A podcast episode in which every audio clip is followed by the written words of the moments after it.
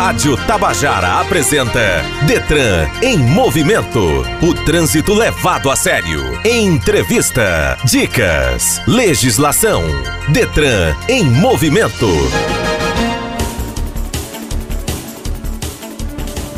Olá, seja bem-vindo. Você está ouvindo a Tabajara FM 105,5, uma emissora da EPC, Empresa Paraibana de Comunicação. Hoje é sábado, dia 10 de dezembro de 2022. Eu sou Rosângela Cardoso e esse é o Detran em Movimento. Detran em movimento.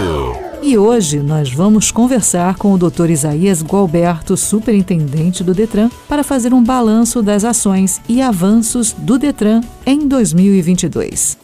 No momento legislação, explicamos o que deve o motorista fazer quando se depara com um obstáculo do qual não pode desviar.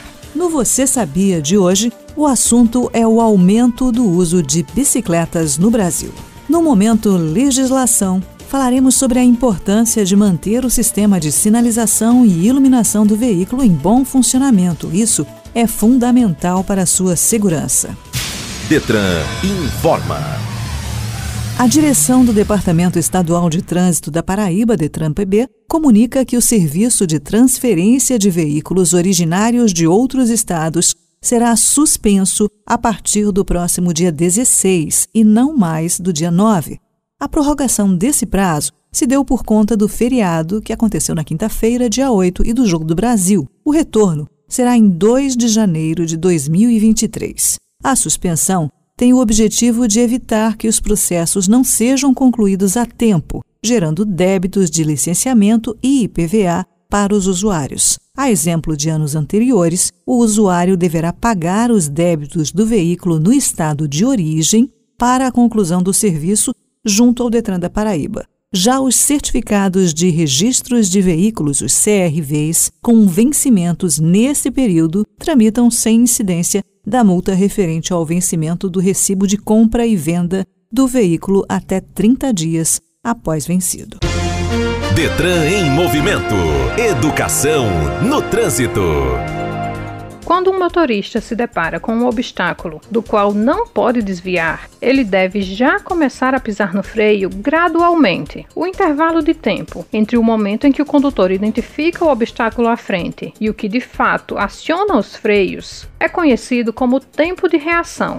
O tempo de reação varia de pessoa para pessoa por inúmeros fatores, já que isso está diretamente ligado à capacidade de reagir aos estímulos visuais. Além disso, ele pode ser afetado pelas condições do motorista, sejam físicas e psíquicas, como por exemplo o estado de fadiga e o grau de alcoolemia do indivíduo. Geralmente, o intervalo médio de reação é de cerca de 0,75 segundos. Depois que se acionam os freios, sejam eles ABS ou convencionais, cada veículo leva um tempo até a parada total. Esse período é chamado de tempo de frenagem. A distância percorrida pelo automóvel, desde o momento em que o condutor aciona os freios até aquele em que o veículo para completamente, é chamada de distância de frenagem. Essa distância varia conforme o tipo de veículo. Por exemplo, um veículo em condições normais de manutenção e condução, que trafega a uma velocidade de 40 km por hora, percorre aproximadamente 6,4 metros. Existem alguns elementos que podem interferir, aumentando ou diminuindo a distância de frenagem, velocidade desenvolvida pelo veículo, estado de conservação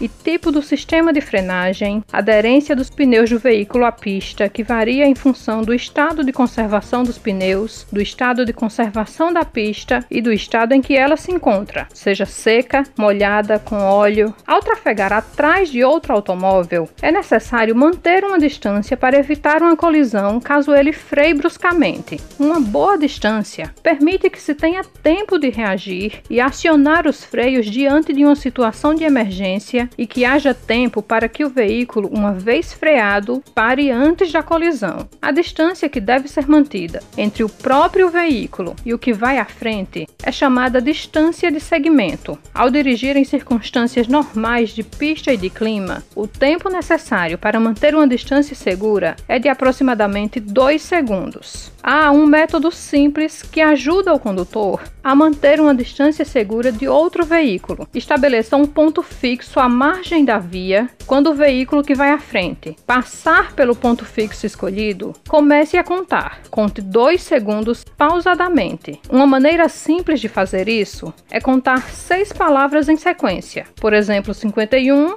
52. A distância entre o seu veículo e o que vai à frente será segura se o seu veículo passar pelo mesmo ponto fixo após a contagem de 2 segundos. Detran em movimento. Entrevista. Nós vamos conversar agora com o Dr. Isaías Gualberto, superintendente do Detran, que veio aqui para fazer um balanço das ações e avanços do Detran Paraíba em 2022. Bom dia, doutor Isaías, seja bem-vindo ao Detran em Movimento. Bom dia, Rosângela. Bom dia a todos os ouvintes da Rádio Tabajara, essa importante rádio para todos nós paraibanos e estamos à disposição para responder às suas indagações e dizer que é uma satisfação muito grande eu representando o Detran presencialmente aqui nesse programa. A gente tem feito muitas conversas telefônicas porque quando o senhor assumiu estávamos no auge da Covid. Como foi essa convivência do Detran com esse momento histórico, essa relação com a Covid? É como você falou, é um momento histórico, nunca passado antes, nos últimos 100 anos, pela população mundial. Foi uma guerra muito grande. Graças a Deus, nós, como seres humanos, conseguimos superar com a vacina, principalmente com a ciência vencendo muitas vezes o ceticismo e o negacionismo. Então, a ciência, isso é a prova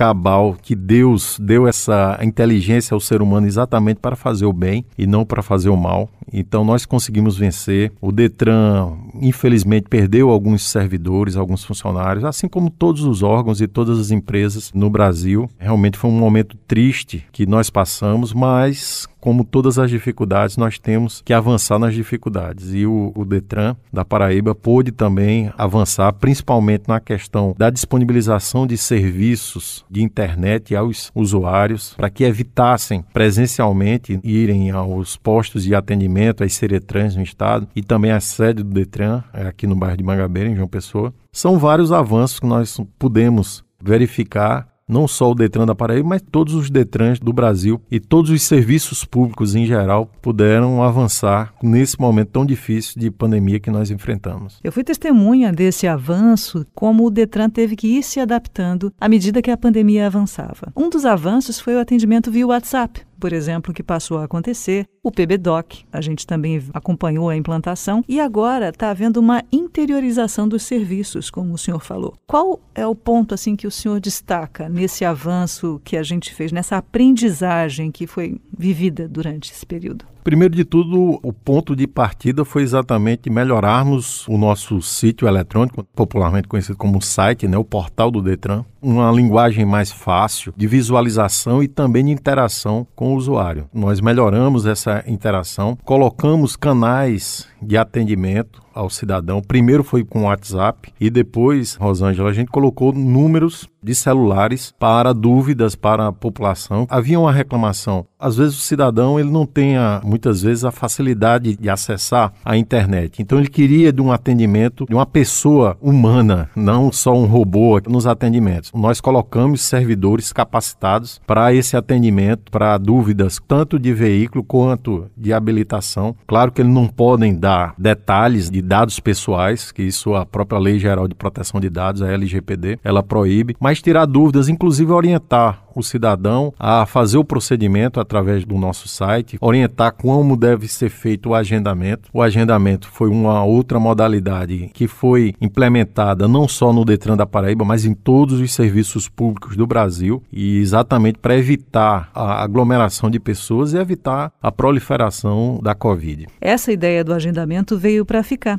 e que não existe mais aquelas filas que viraram meio como que sinônimo de Detran. Não é mais desse jeito. Exatamente. O agendamento é a otimização do atendimento no serviço público. Eu acho que só dois locais onde não se pode ter agendamento, na área de saúde, com um hospital de trauma, por exemplo, e na área policial, uma delegacia. São dois locais que você não tem como fazer esse agendamento prévio. Mas outros serviços públicos, sim, há o agendamento para que você evite você chegar no órgão, por exemplo, sete e meia da manhã, que é a hora que o, o Detran ele é aberto, e fique até 11 horas, meio-dia. São horas e horas que muitas vezes algumas pessoas, né, dependendo do dia que adentravam o órgão, realmente ficavam horas e horas esperando o atendimento. Porque muitas vezes aqui, Rosângela, o atendimento, muitas vezes as pessoas procuram durante o primeiro horário, ou seja, abre de 7 e meia, mais 7 horas abrem-se os portões lá no Detran. E já 7 horas a pessoa já está lá. Não precisa. Se você está agendado, você chega exatamente na hora. Se eu agendei para 9 horas da manhã, eu chego 9 horas da manhã e vou ser atendido rapidamente. Mas isso é tudo uma mudança de cultura que vem sendo feita e com o tempo cada vez mais melhorarmos fundamental a participação da população através da ouvidoria do Detran. A ouvidoria também colocamos na mudança do site. O primeiro ícone mais importante lá é o primeiro ícone, se você abrir o, o portal do Detran, o site do Detran, é a ouvidoria. A ouvidoria é de fundamental importância para melhorarmos o órgão. Já várias vezes, várias entrevistas, inclusive aqui mesmo na Tabajara, já falei que o mais importante é melhorarmos os serviços do Detran, não só para mim, como superintendente, não para o governador João Azevedo, não. É para melhorarmos para a população paraibana e para a Paraíba. Quanto mais melhorarmos os serviços do Detran, melhor será para o estado da Paraíba. É uma autarquia, não tem vinculação a governo nenhum, já tem mais de 45 anos o Detran. Então, todos os governos passarão e o Detran ele ficará à disposição do estado da Paraíba. Então, é fundamental nós como paraibanos possamos tentar melhorar cada vez mais este órgão, porque melhorando vai melhorar a vida de todos os paraibanos. Então a gente já falou da melhora na usabilidade do site, no acesso ao atendimento remoto. E eu queria abordar um ponto que eu achei muito importante durante esse seu período em que o senhor está como superintendente, a instalação dos protótipos de ciclistas na pista de provas. Aumentou o número de ciclistas no trânsito e é importante educar os motoristas para lidar com isso. Não é assim que o senhor pensa? Exatamente. A gente colocou nas duas pistas de prova, tanto em João Pessoa quanto em Campina Grande, assim, a necessidade que eu me recordo quando eu fui fazer a minha prova prática para conseguir a carteira nacional de habilitação, minha, a CNH, eu me lembro perfeitamente o que ocorreu naquele dia. No meu tempo não existia a pista de prova ainda, na sede do Detran em Mangabeira, mas é de fundamental importância. Quando o candidato que vai tirar a primeira habilitação, ele lembra perfeitamente de todo o percurso, do que tem que ser feito, o que, que ele tem que parar, fazendo a, a travessia de uma ferrovia, tem que parar num, num semáforo. Então, nós colocamos o, o protótipo do ciclista exatamente para ele lembrar que o ciclista tem que manter uma distância de no mínimo um metro e meio, porque temos muitos acidentes, né? E é uma reclamação constante dos ciclistas que muitas vezes o veículo tira o fino, como popularmente é conhecido aqui na Paraíba, causando muitos acidentes, porque exatamente não respeita. Então, você colocando esse protótipo dentro da pista de prova, ele vai sempre lembrar que o ciclista é importante e às vezes ele foi reprovado porque não obedeceu a distância de passar um metro e meio do ciclista. Não só para o candidato que pretende a, a categoria de automóvel, mas também do caminhão, do ônibus. Então é muito importante sempre colocar isso dentro da vida, do dia a dia do condutor para fazer uma segurança viária mais eficiente, mais eficaz para o nosso estado. Doutor Isaías, a gente vai fazer um rápido intervalo. Estamos conversando aqui com Isaías Gualberto, superintendente do Detran, e voltamos em instantes. Detran em movimento. Você sabia? Há um movimento de aumento do uso de bicicleta no Brasil. A bicicleta tem deixado de ser encarada apenas como um objeto para o esporte ou lazer e tem se transformado em meio de locomoção principal de muitos trabalhadores, conforme podemos observar no estudo disponibilizado pela ONG Transporte Ativo, intitulado Perfil do Ciclista 2018. Ao saber disso, os motoristas dos veículos automotores devem ficar atentos a esta realidade. O Código de Trânsito Brasileiro prevê no artigo 58 que nas vias urbanas e nas vias rurais de pista dupla, a circulação de bicicletas deverá ocorrer quando não houver ciclovia, ciclofaixa ou acostamento, ou quando não for possível a utilização destes nos bordos da pista de rolamento, no mesmo sentido de circulação regulamentado para a via, com preferência sobre os veículos automotores. Além disso, manter distância segura é essencial e o descumprimento configura infração de trânsito, conforme o artigo 201, que diz que deixar de guardar a distância lateral de 1 metro e 50 centímetros ao passar ou ultrapassar bicicleta é infração média com penalidade de multa no valor de R$ 130,16. Estamos apresentando Detran em movimento.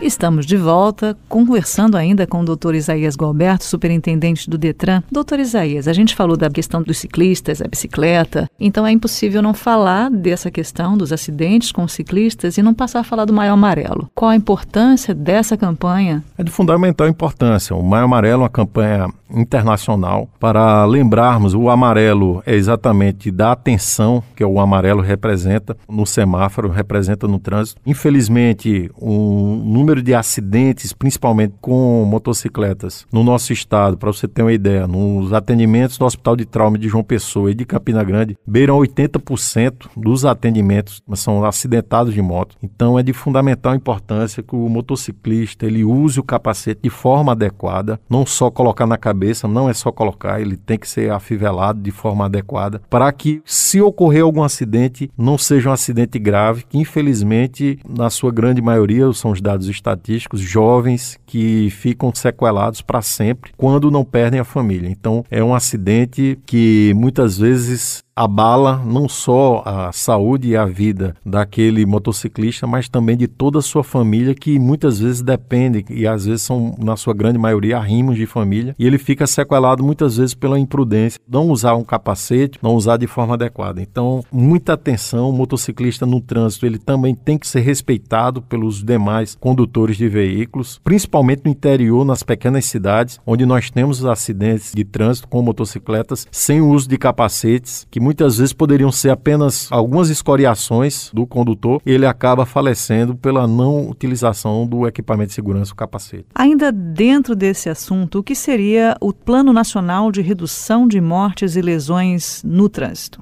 Explica para gente. É um plano nacional, é uma diretriz estabelecida pela Senatran, que é a Secretaria Nacional de Trânsito, que o Detran da Paraíba assinou juntamente com outros órgãos do Estado, como Secretaria de Saúde, Secretaria da Educação, autarquias municipais de trânsito dos municípios, onde as cidades são municipalizadas o trânsito aqui na Paraíba, Polícia Rodoviária Federal, Polícia Militar, para darmos as mãos para reduzirmos esse número de acidentes de trânsito no país país que, infelizmente, o Brasil está entre os cinco maiores países com maior número de acidentes de trânsito com vítimas fatais, muitas vezes pela imprudência, como eu falei antes, não utilização do cinto de segurança no banco traseiro. Realmente é lamentável que um pai ou uma mãe ele saia de casa com o seu carro e não coloque um cinto de segurança ou não coloque na cadeirinha a criança no banco de trás. Qualquer acidente, por mais simples que seja, aquela criança vai ser arremessada e se lesionará gravemente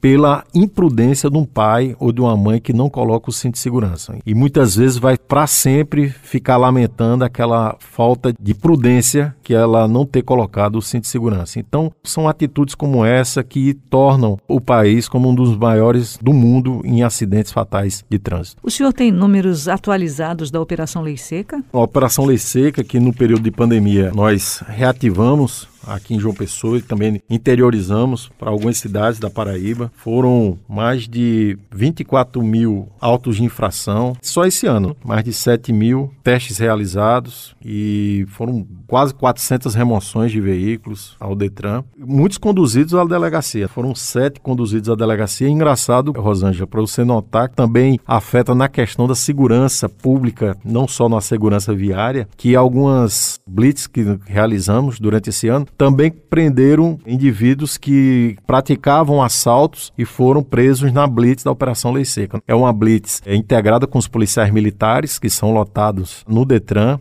Então, não deixa de ser uma operação policial, não só também da segurança viária, mas também uma operação de segurança pública. Nós conseguimos, com a Secretaria de Segurança, a sessão de coletes balísticos a todos os agentes de trânsito que trabalham na Operação Lei Seca, conseguimos rádios, também comunicadores, HTs, né, que chamam Rentox, e também todos os equipamentos de segurança, como fardamentos novos, coturnos e também lanternas e todo o apetrecho para que os agentes de trânsito possam realizar o seu trabalho da Operação Licê, que é um trabalho fundamental que salva vidas, não só de pessoas que poderiam ser atropeladas, mas do próprio condutor que estaria em condições que ele mesmo poderia morrer se não fosse parado pela Operação Lei Seca. Então, é um trabalho assim heróico que esses servidores fazem e merecem serem homenageados sempre sempre pela sociedade paraibana. Com certeza. Só para a gente fechar, a gente comentou sobre a pandemia, sobre o Covid, de toda essa vivência que o Detran teve.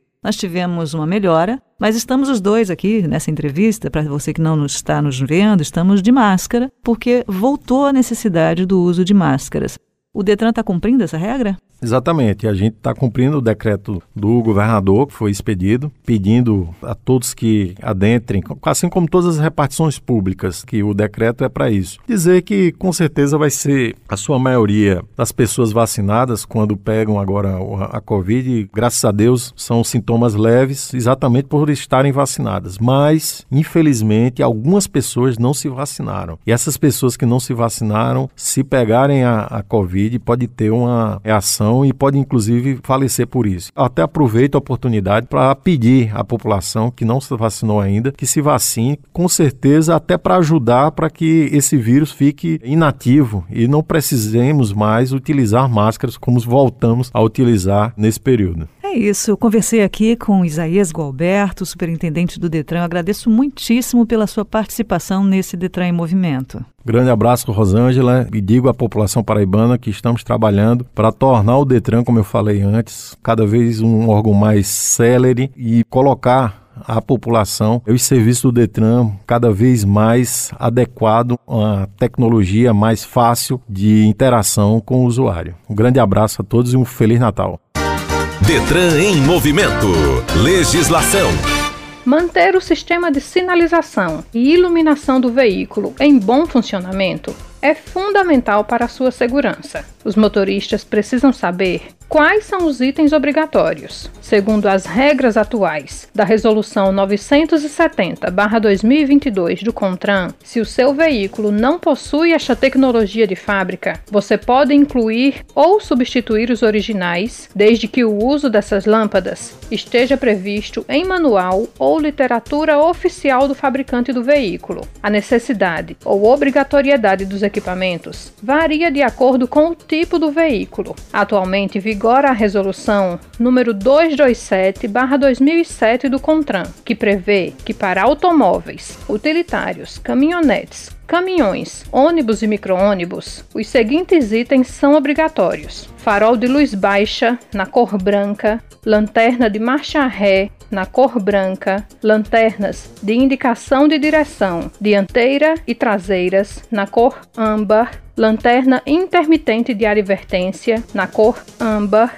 lanterna de freio na cor vermelha, lanterna de iluminação de placa traseira na cor branca, lanterna de posição dianteira na cor branca. E lanterna de posição traseira na cor vermelha, retroflector traseiro não triangular na cor vermelha. Atenção para as cores permitidas. Colocar no veículo dispositivos que emitam cores diferentes das permitidas configura a infração do artigo 230 do Código de Trânsito. Essa regra vale para qualquer substituição de lâmpadas originais dos sistemas de iluminação ou sinalização de veículos por outras de potência ou tecnologia diferentes, assim como a instalação de novos dispositivos. É importante lembrar que toda alteração no sistema de sinalização e iluminação deve ser devidamente autorizado pelo Detran. É um procedimento relativamente simples. Antes de realizar a alteração, é preciso procurar o Detran e verificar os procedimentos necessários para requerer a autorização.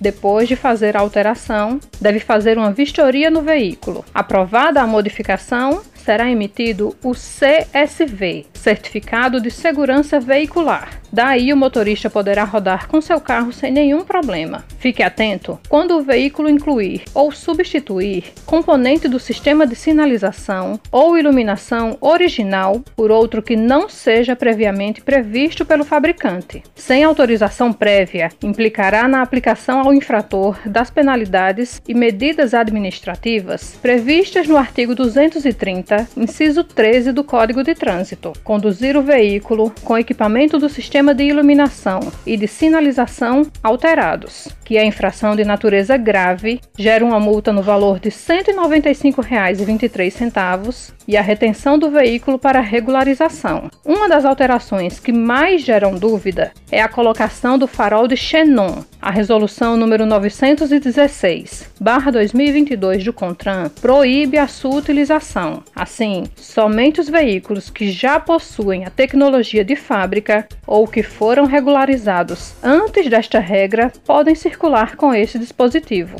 Detran em movimento. A direção do Departamento Estadual de Trânsito, Detran, lançou mais um serviço para atender a população. Trata-se da disponibilização de seis números de telefone celular para que os usuários possam obter orientações sobre procedimentos referentes a veículos e a Carteira Nacional de Habilitação, CNH. Então anota aí. Para ser informado sobre veículos, as ligações devem ser feitas para os números 839 8802 9895 839 88287162 e 839 88316696. Para o atendimento de questões relacionadas à CNH, os telefones são 83 99671 1486, 83 98 831 6674 e 83 988287189. E preste atenção, o atendimento acontece exclusivamente de segunda a sexta-feira, das 7h30 às 13h30. Os números ficam disponíveis no site do Detran, que você pode também anotar www.detran.pb.gov.br. Detran em movimento.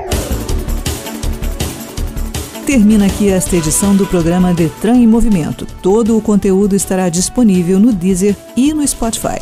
Em caso de dúvidas, acesse o site www.detran.pb.gov.br ou as redes sociais, Facebook, Instagram e Twitter. Para todas elas, o endereço é @detrangovpb. Muito obrigada pela sua companhia, cuide-se bem e dirija com segurança.